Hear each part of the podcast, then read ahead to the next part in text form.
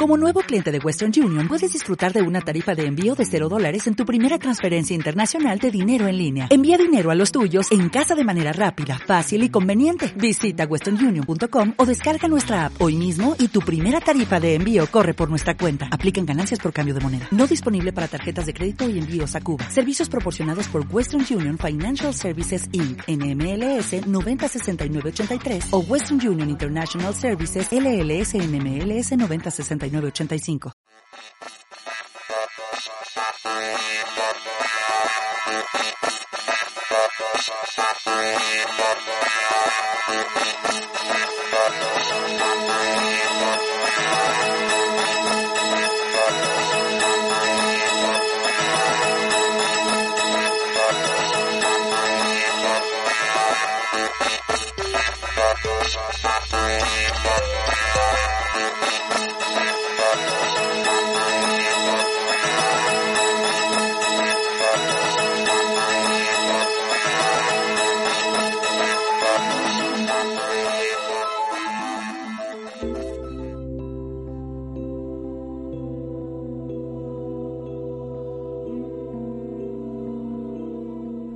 Sean bienvenidos a una nueva edición, ya la 223 de la Dimensión Desconocida.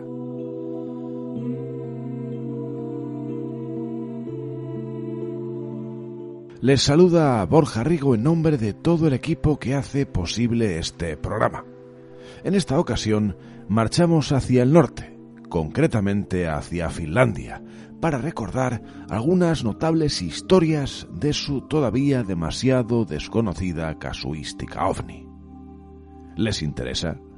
Hecha esta pequeña introducción, comenzamos. En ivox.com, La Dimensión Desconocida.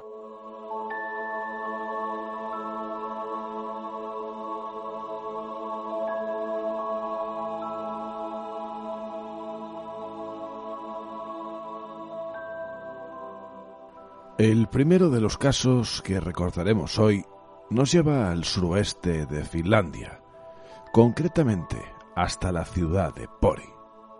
Allí, en abril de 1969, tuvo lugar un masivo avistamiento ovni desde una base aérea, con parte civil y con parte militar. En aquel entonces, 20 pilotos, que no es poca cosa, Mientras realizaban unas maniobras de entrenamiento, vieron siete objetos luminosos y redondeados. Y no era un espejismo ni mucho menos una alucinación, puesto que el radar de la base percibió también sus ecos. Uno de sus pilotos, que andaban de maniobras, de nombre Tarmo Tukeva, recibió la orden de seguir a los objetos, y raudo dirigió su aeronave hacia ellos pero fue un esfuerzo baldío. En un santiamén fueron captados a casi 200 kilómetros del lugar. Habían desarrollado una velocidad a todas luces imposible para las máquinas humanas.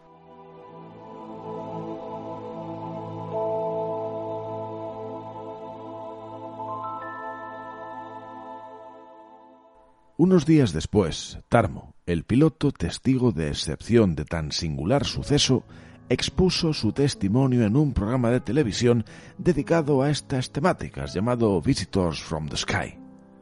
Lo más sorprendente es que pasados solamente 15 días desde que contara su experiencia, el piloto falleció de un fulminante ataque al corazón.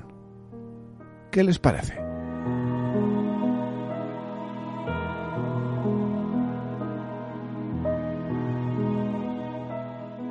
El siguiente caso nos lleva a la fría noche del 7 de enero de 1970, concretamente en Imjärvi, en la Finlandia meridional. Allí se encontraban Forrester Heinonen y Esko Vigo, disfrutando de una buena sesión de esquí bien entrada la tarde. Eran consumados deportistas, acostumbrados a la alta competición.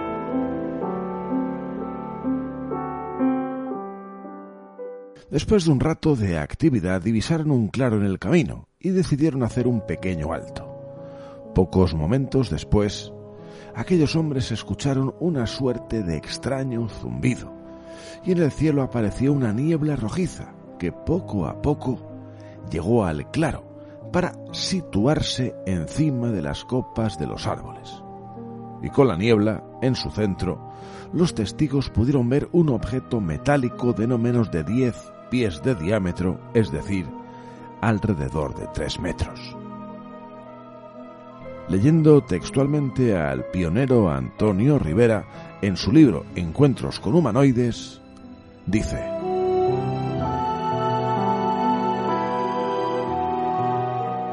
El objeto permaneció suspendido en el aire unos momentos, mientras seguía oyéndose el zumbido. Este fue aumentando de intensidad paulatinamente, mientras el objeto descendía con lentitud. Simultáneamente, la niebla gris rojiza comenzó a esfumarse. El objeto detuvo su descenso cuando se encontraba a tres o cuatro metros del suelo. Al mismo tiempo cesó el zumbido. Heinonen manifestó que lo que tenía tan cerca que podía haberlo tocado con su bastón de esquiar. De pronto del tubo inferior brotó un brillante rayo de luz que describió un par de círculos antes de detenerse, creando un círculo brillantemente iluminado sobre la nieve. Este medía cosa de un metro de diámetro y estaba rodeado por un borde negro de varios centímetros de ancho. Los dos hombres seguían muy quietos, mientras una niebla rojo grisácea empezó a descender sobre aquel lugar.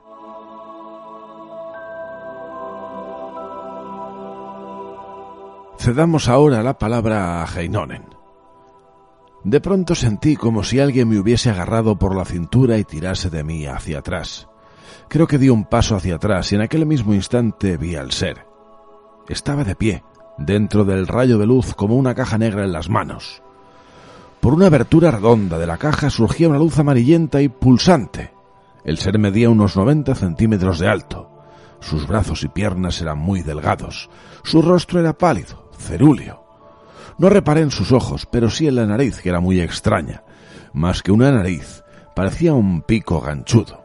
Las orejas eran muy pequeñas y se estrechaban hacia la parte superior. Aquel ser llevaba una especie de mono de un material verde claro. Calzaba unas botas de un color verde más oscuro que le llegaban hasta más arriba de las rodillas. Vi también que llevaba unos guanteletes blancos que le subían hasta los codos y los dedos con que sostenía la caja negra parecían unas garras curvas.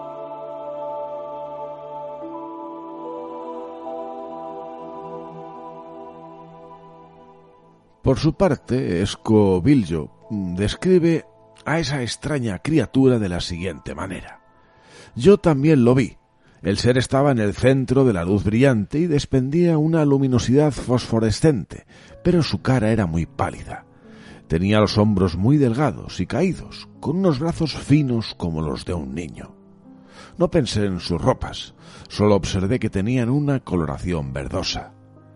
Sobre la cabeza llevaba un casco cónico que brillaba como si fuese de metal, el ser medía menos de un metro y era muy delgado.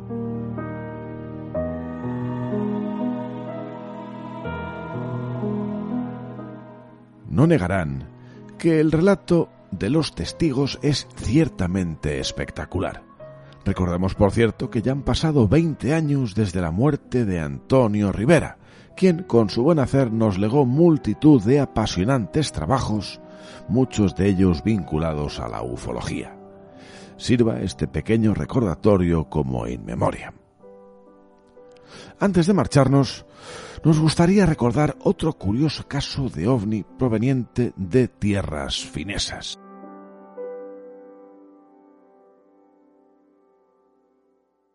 Nos quedamos en 1971, también en el mes de enero, como en el caso increíble anterior. En esta ocasión, al norte, en Kusamo, se encontraba el matrimonio conformado por Marty y Mauno Talala. Estaban en su casa, temprano, por la mañana, desayunando, y a su modo disfrutando de la tremenda tormenta de nieve que se desataba tras los cristales de su vivienda. De repente, se percataron de un enorme foco de luz que se desplazaba hacia su morada. Tendría un diámetro de unos 10 metros y avanzaba raudo en contra del fuerte viento que azotaba la zona. Y poco antes de impactar contra el domicilio, cuando el suceso estaba a punto de helar la sangre del matrimonio, aquello, fuera lo que fuera, ascendió en vertical con velocidad vertiginosa y desapareció, para nunca más ser visto.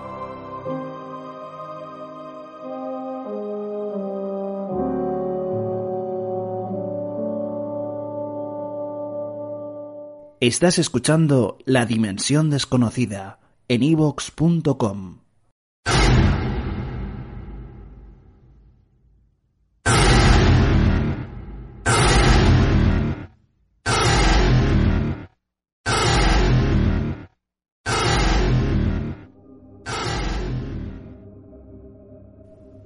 Hasta aquí la presente edición del programa. Deseamos, como siempre, que hayan disfrutado de unos agradables minutos de radio y misterio en este último episodio de la presente temporada. Quedan emplazados para dentro de algunas semanas, para la temporada que viene, que ya será, por cierto, la decimocuarta. Nos marchamos con el tema Night Vision de Jeff Victor, quien hoy ha sonado recordando algunos casos de ovnis en tierras finesas. Nos marchamos, pero mientras tanto no olviden cogernos de la mano para cruzar la última frontera hacia la dimensión desconocida.